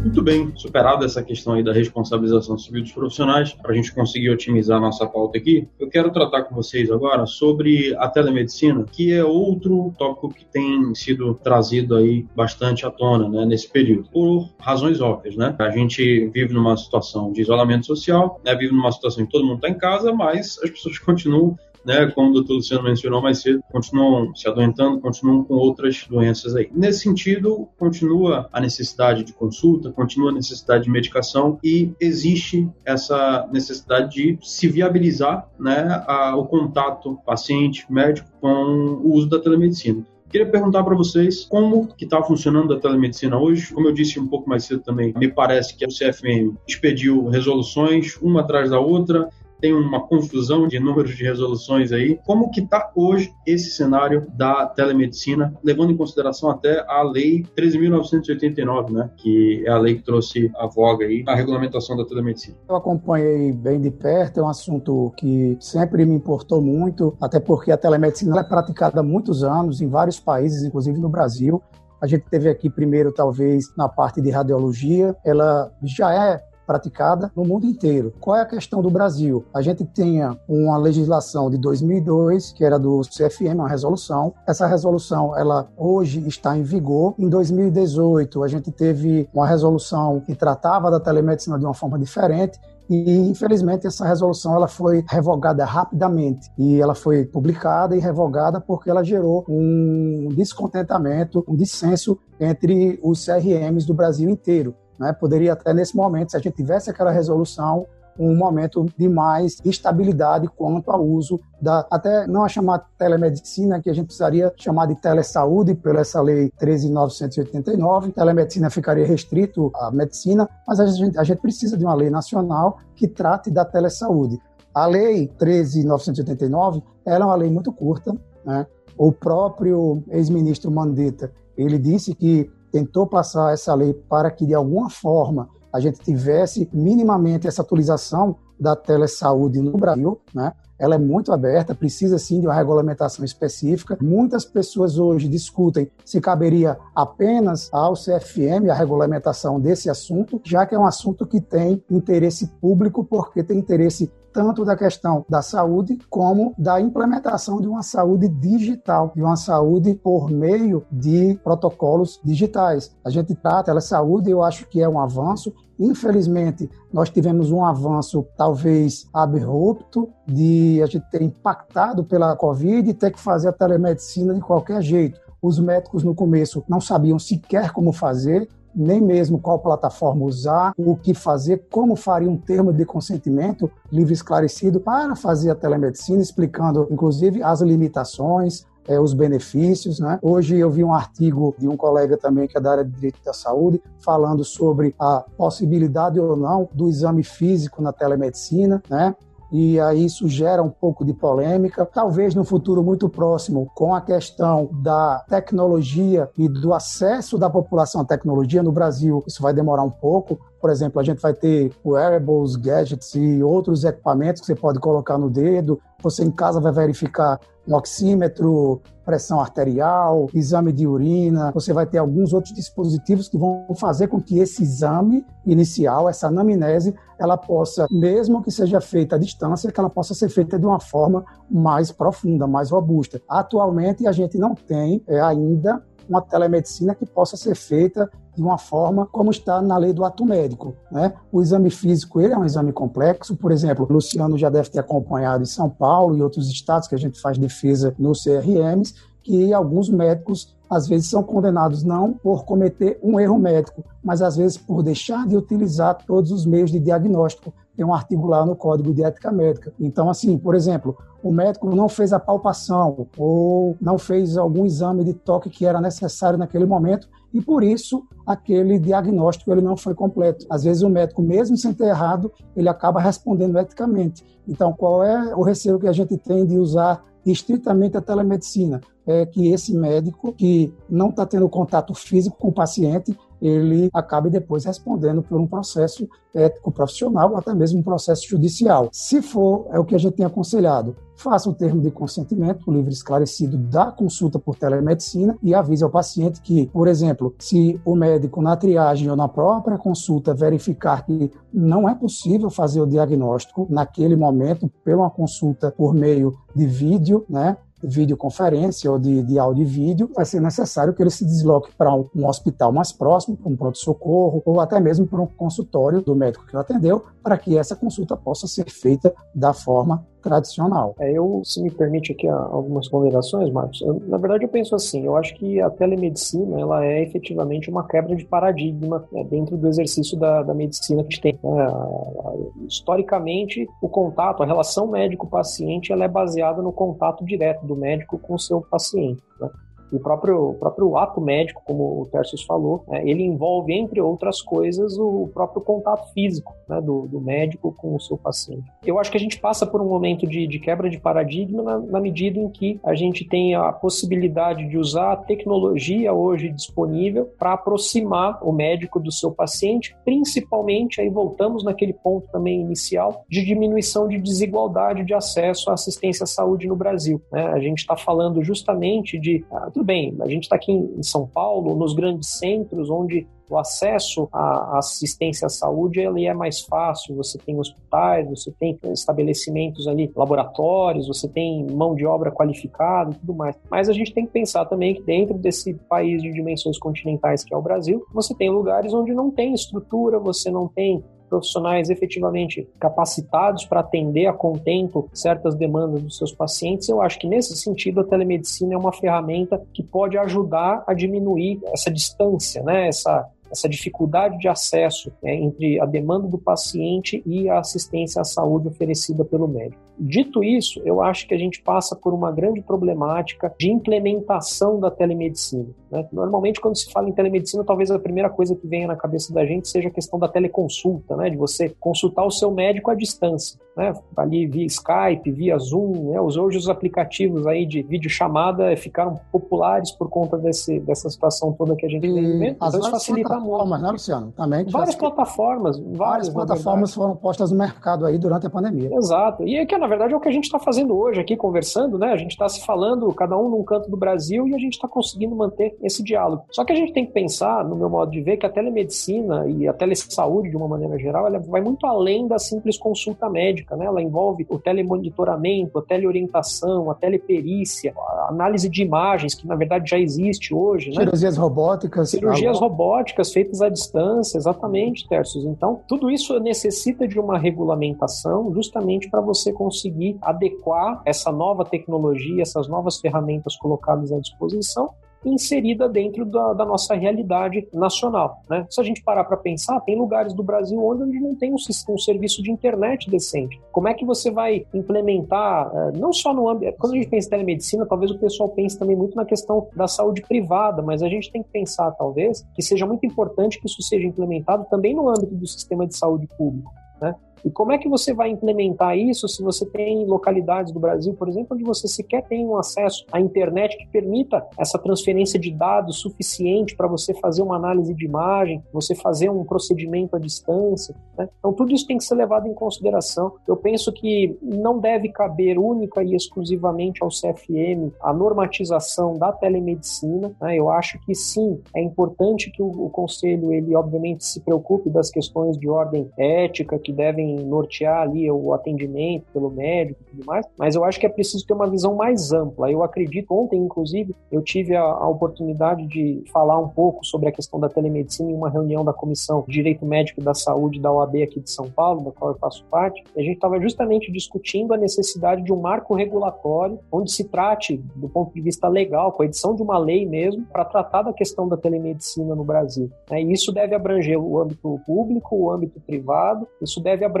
não só o Ministério da Saúde ou o CFM, mas na verdade deve abranger também, uma, deve ser uma política de Estado também, no sentido da implementação. Você tem que ter sistemas padronizados que permitam uma interoperabilidade entre essas plataformas. Você entra na questão do prontuário eletrônico, do prontuário que permita, por exemplo, o acesso de dados de um paciente em diferentes localidades principalmente quando a gente pensa no sistema público de saúde, a ideia é você chegar num momento em que você consiga puxar dados de um paciente, estando um médico, por exemplo, aqui em São Paulo, fazer uma consulta com um médico e um paciente lá em Manaus, por exemplo, onde você está, Marcos, e consigam fazer essa troca de dados e poder avaliar o paciente com segurança, adequadamente, né, preservando, inclusive, o sigilo profissional, o sigilo da privacidade das informações. A gente está nessa época, inclusive, onde se fala muito da LGPD, né, da Lei Geral de Proteção de Dados, isso obviamente tem um impacto também no âmbito da saúde. Então eu penso assim, trocando em miúdos, a telemedicina ela é uma ferramenta que veio para ficar. Eu acho que realmente houve aquela discussão toda do Conselho Federal de Medicina que editou uma resolução, depois voltou atrás e hoje a gente tem em vigor uma resolução de 2002. Eu acho que há muito a avançar. A telemedicina ela vai muito além da simples consulta à distância do médico com o seu paciente. Ela abrange uma série de outras ramificações e acho que precisa ser feita uma normatização me parece, inclusive, um caráter nacional, por meio de uma legislação específica que trate dessa questão para você ter justamente uma norma que ah, abranja e que ao mesmo tempo não torne extremamente burocrático, porque não adianta também você ter uma legislação que acaba engessando as iniciativas, inclusive da iniciativa privada de desenvolvimento de software, desenvolvimento de plataformas. Então eu acho que tem que ser uma legislação moderna, a gente pode olhar isso, já é feito em outros países, tentar trazer para nossa realidade, mas eu acho que é uma ferramenta que se bem aplicada, se bem desenvolvida, ela tem tudo para acrescentar muito dentro da assistência à saúde no Brasil, tanto no âmbito público quanto no âmbito privado, principalmente como uma ferramenta de diminuição de desigualdade de acesso à assistência à saúde. Perfeitas, eu ia falar exatamente da questão do prontuário, e Luciano já tratou. A gente não tem um prontuário nacional, isso é, para mim, uma falha estrutural. Por exemplo, se eu estou aqui em Natal, vou visitar ah, alguém no Rio Grande do Sul, tem um acidente e acabo que eu vou ter que usar um hospital público. Esses meus dados não vão estar disponíveis e o médico médico de lá provavelmente não vai saber nada do meu histórico. Se eu estiver inconsciente, estiver sozinho, né? Então a gente precisa pensar nessa uniformização e nessa padronização. É muito importante. E além disso, o interesse nacional é tão grande, concordo demais com o Luciano na questão de uma política pública, uma legislação específica para isso, porque a gente não vai só para a telemedicina, a gente vai ter que partir para novos conceitos que estão no mercado e não só no Brasil. A gente tem internet das coisas, a gente tem Big Data, a gente tem toda a parte de inteligência artificial e algoritmos. Então, a gente tem o Watson, a gente tem vários programas de inteligências artificiais que já fazem diagnóstico. Então, isso é uma realidade e a gente não pode simplesmente o Brasil, lógico, a gente precisa acompanhar o que está vindo de fora, da Europa, de outros países que já desenvolvem isso de uma forma mais sólida, mas a gente precisa estar tá dentro dessa dinâmica mundial de avanço tecnológico dentro da, da saúde. E outra coisa, a telemedicina, a internet das coisas dentro da saúde, o digital healthcare, o big data, a parte de algoritmos de inteligência artificial para isso, ela é um fato social e o direito não pode simplesmente virar a cara para um fato social. A gente tem, o direito tem a missão de se adaptar ao fato social e não ao contrário. É, tivemos aqui num episódio especificamente sobre proteção de dados nesse período pré-LGPD, exatamente essa conversa, né, com um advogado de Florianópolis, outra daqui da região norte, no Pará, e nós concordamos no seguinte: a Autoridade Nacional de Proteção de Dados, né, a ANPD, ela era prevista, né, nos artigos 55 em diante ali da LGPD, que eram os primeiros a entrarem em vigor, já entrariam em 2018. Aí essa entrada em vigor ela foi prorrogada, né, da lei inteira para o ano que vem, 2021, e desses primeiros artigos que entraram em vigor primeiro, né, de 2018 apenas para 2021, juntos também com o restante da lei. Então, quer dizer, existia todo um planejamento para trazer primeiro à tona né, a, a NPD, exatamente porque ela tem essa atribuição de propor medidas, propor mecanismos para fornecer uma proteção de dados em âmbito nacional, né, inclusive no âmbito legislativo, né, e esse planejamento todo foi por água abaixo, já num primeiro momento. Aí veio a pandemia, né, que trouxe à tona uma série de necessidades que já existiam, mas foram evidenciadas. Né? E nesse período de pandemia, o que acontece? Essa NPD, que já era para estar em vigor, ela ia ser tão necessária nesse período, né? Num período em que as pessoas estão se comunicando é, basicamente pelo meio virtual, como a gente está fazendo, né? Num período em que as pessoas estão comemorando aniversários pelo WhatsApp, né? Em família. Num período em que a telemedicina vem à tona também, pela 13989, né? Então, quer dizer, parece script de filme de terror, né? Parece que deu tudo errado, tava tudo planejado para dar certo e acabou dando tudo errado. Mas, enfim, me parece que, da mesma forma que foi planejado, primeiro via tona a NPD, para depois via tona o restante da LGPD, para a partir de então, via regulamentação da telemedicina, via outras regulamentações de âmbito digital, de âmbito de direito digital, com esse problema da vacácio legis prorrogada e mais a pandemia, tudo isso virou uma bagunça maior do que já estava. E eu acredito que a telemedicina só vai ter essa regulamentação de forma mais efetiva, de forma mais específica, depois que a LGPD vier à tona. Me parece que estamos, nesse sentido, estamos caminhando dessa forma. Até porque, vale dizer, essa 13989, ela não regulamenta absolutamente nada, né? ela só autoriza o uso da telemedicina de forma bem genérica, né? de forma bem abrangente e, exatamente, nesse âmbito do SUS e da saúde particular. Ela foi, ela foi um remendo, né, Marcos, para que a gente pudesse remendo, fazer com que as pessoas tivessem o mínimo de acesso a esse contato médico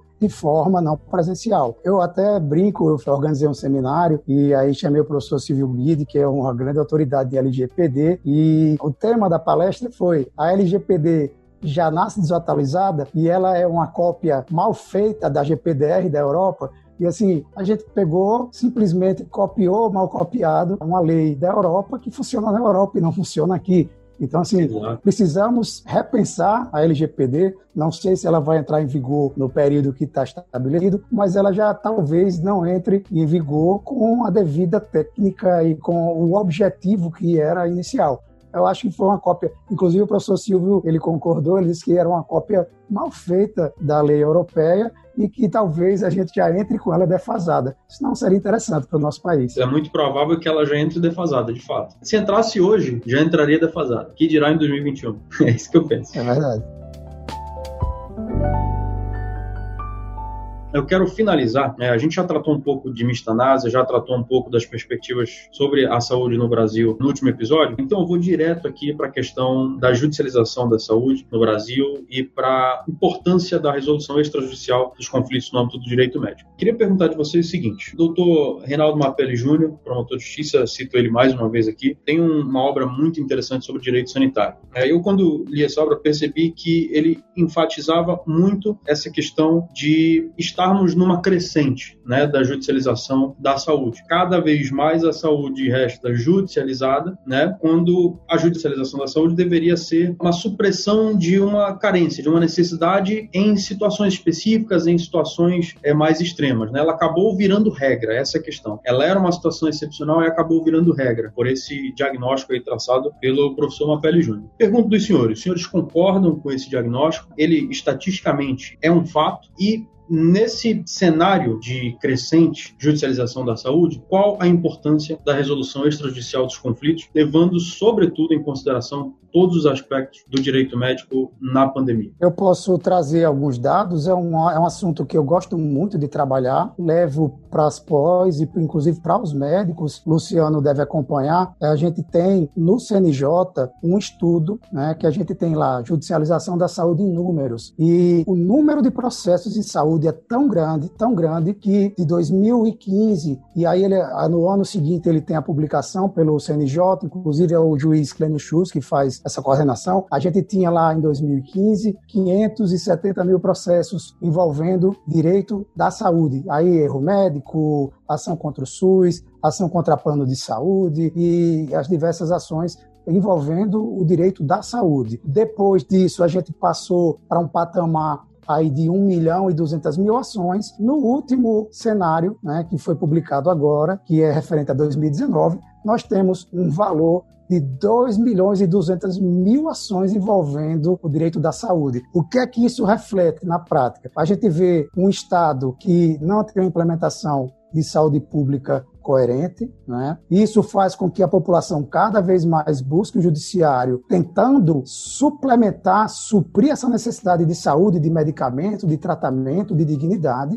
Né? Lógico, existem ações que são ações temerárias, aventureiras, mas não é a maioria. A maioria das pessoas que procuram o judiciário é porque realmente estão precisando. Então, se a gente pegar essa exponencialidade de crescimento, isso é, para mim, é espantoso. A gente sair de 570 mil para 2 milhões e 200 mil processos anuais. Então, a gente tem no ano de 2019, 2 milhões e 200 mil processos que foram submetidos ao judiciário. Você imagine num período pós-pandemia com toda essa dinâmica que a gente está enfrentando. E aí a gente parte para o segundo questionamento. Nós já tínhamos uma lei 9.307 que trata da parte de arbitragem, de mediação. Ela nunca foi bem utilizada no país porque, na verdade, é caro. Fazer arbitragem e mediação envolve valores muito altos e quem geralmente usa são empresas que têm um potencial econômico muito grande. Então, Nesse aspecto, eu acredito que a gente pode tentar mediar. Existem hoje os comitês executivos de saúde, inclusive vários deles até no meu estado, ele é um comitê que tem uma referência nacional, inclusive na parte de mediação antes de uma judicialização contra o Estado ou contra né,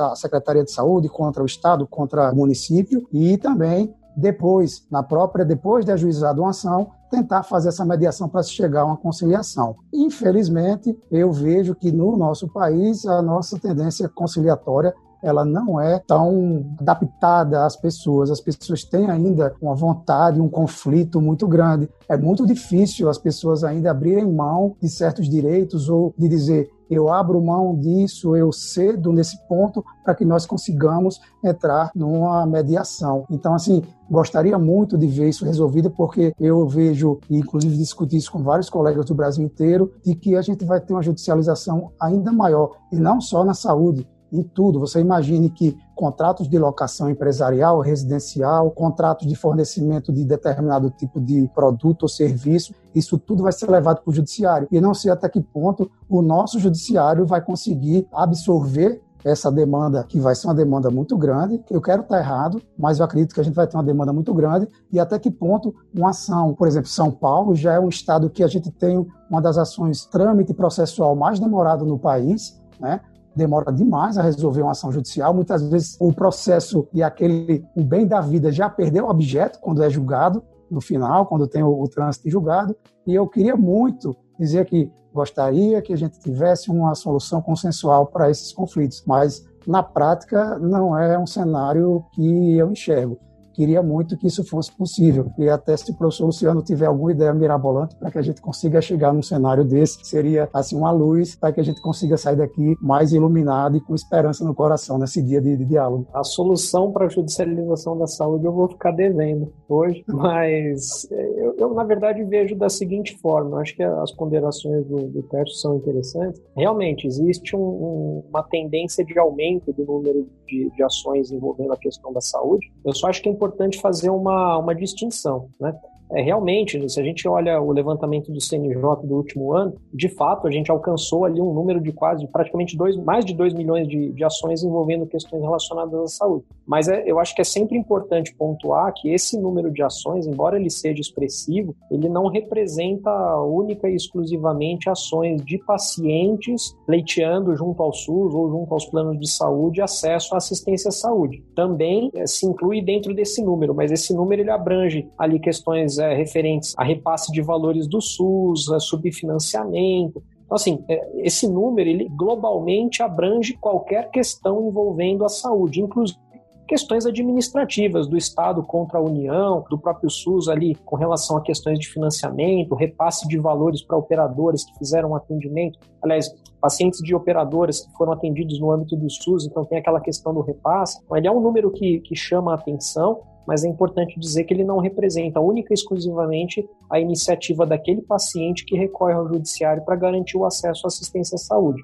Né? Eu faria também mais uma ponderação. Embora esse número ele seja expressivo, me parece que se a gente considera que a gente está falando de um universo de 200 milhões de habitantes, é 2 milhões de ações, ainda mais considerando que não são todas as que se referem especificamente a pacientes pleiteando acesso à assistência à saúde, a gente não tem percentualmente falando um número tão expressivo assim. Né? Uma vez eu, eu, tive a oportunidade de dar uma palestra falando sobre a judicialização da saúde e na ocasião eu, eu até falei, o pessoal até assustou que eu acho que na verdade o pessoal judicializa pouco. Eu acho que a judicialização da saúde, pela falta de acesso adequado que se tem tanto no âmbito público quanto no âmbito privado, eu acho até que se judicializa pouco. Porque a, a, grande verdade, se a gente olha para os planos de saúde, por exemplo, é que quando o paciente tem ali uma determinada negativa de atendimento, de tratamento, não são todos os pacientes que judicializam. Né? De, um, de um universo ali de 10 negativas, por exemplo, são dois ou três que vão procurar um advogado, que vão procurar algum tipo de orientação, que vão procurar a defensoria pública. Então, o número de pacientes, de beneficiários que efetivamente chegam às vias de judicialização, ele ainda é baixo. Eu não estou querendo dizer com isso que eu acho que se deva judicializar toda e qualquer questão, não é isso. Mas eu acho que a judicialização da saúde, muitas vezes eu percebo por parte principalmente dos advogados, dos colegas que defendem as operadoras e tudo mais, existe uma tendência, no meu modo de ver, que eu já até tive a oportunidade de falar sobre isso, que é quase uma criminalização do paciente que recorre ao judiciário, que bate as portas do judiciário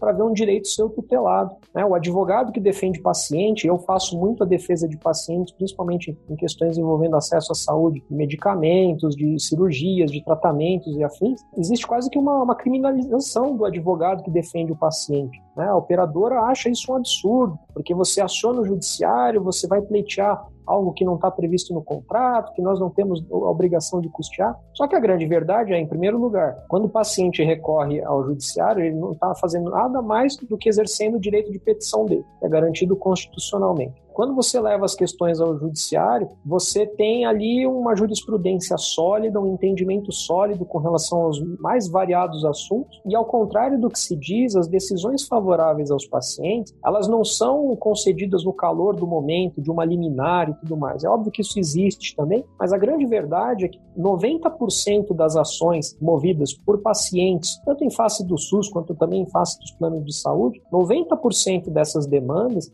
elas são julgadas favoravelmente aos pacientes. Então, isso representa um reconhecimento do judiciário de que as demandas são legítimas. E esses 90% a gente fala de ações julgadas em segunda instância. Portanto, não são liminares ali que o juiz concede no calor do momento, porque senão o paciente vai morrer ou vai sofrer um prejuízo. Não. Essas decisões elas são convalidadas em segunda instância, depois que houve todo o exercício do contraditório pelo operador ou pelo Estado, houve produção de provas, então, não são decisões temerárias, são decisões efetivamente fundamentadas e que se reconhece o direito do paciente ao acesso àquele determinado tratamento, aquele determinado medicamento tudo mais. Então a gente tem, na verdade, um sistema judiciário que ele muitas vezes ele é chamado a atuar em razão das inúmeras deficiências que a gente tem, tanto no âmbito de sistema público quanto também do sistema privado de saúde. Não há essa, essa atuação efetiva dos órgãos competentes, como é a ANS, a gente falou um pouquinho da ANS antes ali, da sua atuação na função de fiscalização e regulamentação do setor. O próprio SUS, a gente sabe todos os problemas que ele tem de gestão, de subfinanciamento e tudo mais. E o fato é que a parte mais fraca desse elo é justamente o paciente, que muitas vezes ele encontra no judiciário o último lugar, é a última trincheira onde ele vai encontrar a possibilidade de levar o seu pleito. Então, eu, quando vejo as pessoas criticando a judicialização, eu acho que tem que se tomar muito cuidado com essa narrativa. A judicialização, obviamente, ela não é desejável. É, o ideal é que nós não tivéssemos a judicialização da saúde. Mas eu acho que na medida em que a gente tem um estado de coisas no âmbito da saúde pública e suplementar que não atende adequadamente às necessidades do cidadão, inclusive em relação à garantia de acesso à saúde e assistência à saúde, que são garantidas constitucionalmente, eu acho que invariavelmente é legítimo que o paciente recorra sim ao judiciário e a maior prova disso é que o judiciário tem se mostrado amplamente favorável aos pleitos dos pacientes. Então, assim, é óbvio que há um número expressivo e crescente de judicialização, mas ainda assim eu acho que é um número muito menor do que deveria ser em relação ao número de pessoas que são prejudicadas muitas vezes até por falta de condição financeira, por falta de informação adequada sobre os seus direitos. Então eu acho que a judicialização, em certa medida, ela é a última trincheira que o paciente encontra para salvaguardar a sua dignidade. Eu acho que é mais ou menos por aí. Com relação à questão da solução alternativa de conflitos, eu vejo sim com bons olhos. Eu acho que principalmente quando a gente fala na questão do direito médico, que envolve basicamente ali a relação do médico com seu paciente, ela é desejável. Quando a gente fala na questão do âmbito de atendimento e assistência à saúde, no meu modo de ver, é um pouco mais difícil, porque como o Tercius falou, né, a mediação ela pressupõe que ambas as partes cedam em certa medida para justamente você chegar num ponto de denominador comum. Né? O grande problema é que imagine você uma situação em que um paciente precisa, por exemplo, de um determinado medicamento e ele é negado, seja pelo Estado ou seja pelo plano de saúde, muitas vezes você não tem essa margem de negociação. O paciente não tem sobre o que abrir mão. Ou ele tem o medicamento ou ele não tem. Então, nesse sentido, me parece que a margem para você chegar em alguma solução extrajudicial, muitas vezes ela fica inviabilizada por conta disso. É óbvio que talvez quando há, por exemplo, uma alternativa de tratamento, então o plano fala, olha, não te garanto a cobertura dessa determinada técnica cirúrgica, por exemplo, eu te garanto uma outra aqui que é semelhante em termos de eficácia, segurança, aí você tem uma certa maleabilidade para negociar. Mas, de uma maneira geral, o paciente que precisa de um determinado acesso a um tratamento, um procedimento, ele não tem essa margem de negociação. E aí eu acho que, lamentavelmente, a possibilidade de uma, de uma mediação para que ele tenha a possibilidade de abrir mão de alguma coisa, ela fica comprometida, porque ou ele tem acesso ao tratamento ou ele não tem. Eu concordo e imagino que essa judicialização ela é muito alta, né? É difícil do judiciário responder, mas ela poderia ser maior, sim. Inclusive, como você disse, a falta de informação ou a ausência de vontade de entrar em conflito de alguns jurisdicionados, de alguns pacientes, né, de alguns consumidores e usuários do SUS e de planos de saúde, fazem com que essas pessoas não juizem as ações. E às vezes as próprias empresas de operadora de saúde já colocam o que a gente conhece como custo do negócio. Então, assim, a cada 10 pessoas, 9 ou 8 não vão judicializar. E eu já coloco isso no custo do negócio, pago a defesa, assumo o risco de pagar às vezes. Aí eu vou ter que comentar. Por exemplo, atraso uma medicação de câncer que é fundamental para a pessoa. Um atraso de três meses, não existe um valor pecuniário que diga esse valor vai minimamente compensar aquele direito da personalidade que foi violado, que seria a integridade psicofísica da pessoa. As decisões dos tribunais aí condenando às vezes em 5 mil reais, em 3 mil reais, eu, para mim, eu acredito que isso é extremamente maléfico para o sistema, porque fomenta com que as empresas neguem mais ainda os tratamentos e a gente aumente a judicialização e faz com que a população desacredito no judiciário, porque eu não me imagino tendo uma doença muito séria, precisando de um medicamento e no final um tribunal condenar, porque eu passei três meses sem usar aquele medicamento que era extremamente necessário para a minha ou recuperação ou ainda uma paliação nesse meu tratamento e que cinco mil reais vai supostamente fazer qualquer tipo de diferença na vida de um ser humano que Exatamente. sofreu por causa negativa do medicamento. É, e me parece que essa situação que o Dr. Tess acabou de mencionar, né, de ausência de um medicamento de um tratamento por um período aí de dois, três meses, né, que vai efetivamente prejudicar alguém nas suas condições físicas, psíquicas, me parece que é uma possibilidade de maior recorrência nesse período da pandemia, inclusive em função né, daquilo que mencionamos, né, da não adoção devida da telemedicina, da não adoção devida de outros mecanismos que permitam esse contato médico-paciente, né? E aí, enfim, um médico que era tratado, parou de ser tratado, que venha a ser prejudicado, vai inevitavelmente recorrer à, à, resolução do conflito. E aí vai a nossa, a nossa esperança, né? Esperamos que por mais resoluções extrajudiciais, menos judicializações, eu acho que é um bem para a nossa justiça que está engessada no país inteiro, né? Bom, senhores, eu quero agradecer por demais a presença de vocês. Os dois foram extremamente gentis terem aceito o convite aqui do Abaju para estarem expondo um pouco do, dos seus tempos que são corridíssimos. Eu só tenho a agradecer, foi extremamente enriquecedor para mim pessoalmente. Quero acreditar que tenha sido para cada um de vocês também e espero contar com vocês em episódios futuros. Gostaria de pedir uma consideração final de cada um. Começo com o doutor Luciano Brandão. Bom, Marcos, eu antes de mais nada quero agradecer. Foi sim, acho que bastante rico, bastante proveitoso para a gente. Eu espero para quem nos ouve também. Um prazer estar aqui, um prazer estar conversando também com o professor Tercios, a quem eu conheço, acompanho o trabalho. Desejo sucesso na iniciativa aí do Abajur, que vocês tenham aí um longo caminho pela frente e que seja bastante produtivo no sentido de enriquecer os debates acadêmicos, os debates teóricos e também práticos em certa medida, porque eu acho que tudo que a gente discute aqui, de certa forma, quem nos ouve certamente pode refletir e levar isso para sua caminhada profissional e acadêmica. Então, mais uma vez, foi um grande prazer, espero poder ter contribuído e fico à disposição aí para outras oportunidades, sempre que necessário. É, é, será um prazer colaborar. Doutor Tertes. Satisfação, agradecer Marcos e, e, ao seu canal, ao Abajur, toda a discussão jurídica bem fundamentada, com pessoas que entendem do assunto e que a gente tem pluralidade de pensamentos. Apesar da gente ter uma consonância com o Luciano, muitas coisas são parecidas, mas a gente tem posicionamentos, inclusive por causa de região diferente. Então, é muito enriquecedor. Sempre que eu participo de qualquer tipo de evento, eu saio engrandecido. Acredito que eu aprendi, todos que estão escutando aprenderam mais um pouco do que a gente pode tratar de direito da saúde, desse reflexo dessa saúde, da pandemia, o que isso vai trazer para um momento posterior. São comentários muito ricos e de diversos setores da, da sociedade. Né? A gente tratou de SUS, de dinâmicas de legislação, políticas públicas.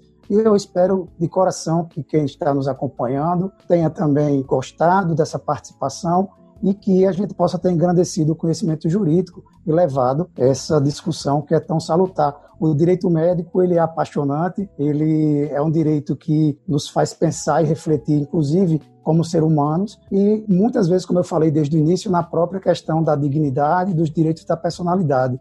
Então, a gente tentou trazer isso para cá, acredito que foi muito bem formatado pelo professor Luciano. Desejo aqui saúde e, e, também digo que acompanho muito o trabalho, respeito demais e eu acho que nós do direito da saúde temos essa intersecção de conhecimento, a gente não se furta em falar o que a gente pensa, em contribuir com os conhecimentos. E acho que foi isso que aconteceu aqui nesse momento de encontro. E agradecer, fico muito feliz e fico à disposição também, assim que possível, que precisarem de qualquer coisa, estou à disposição e me ponho à disposição da Baju para comparecer e poder compartilhar um pouco do que a gente aprendeu nesse, nessa trajetória. Obrigado mais uma vez, doutores. Bom, e a você que nos acompanha, seja no podcast, seja no YouTube, muito obrigado por ter acompanhado até aqui. Se você curtiu, né, se você gostou desse conteúdo, né, achou que foi proveitoso, deixa um curtir aí, comenta o que, que você achou. Né, e não esquece de compartilhar. O mais importante é compartilhar com quem você acha que vai tirar proveito desse conteúdo também. E lembra de marcar o arroba Ligue Abaju, ou de me marcar pessoalmente, arroba no seu Instagram,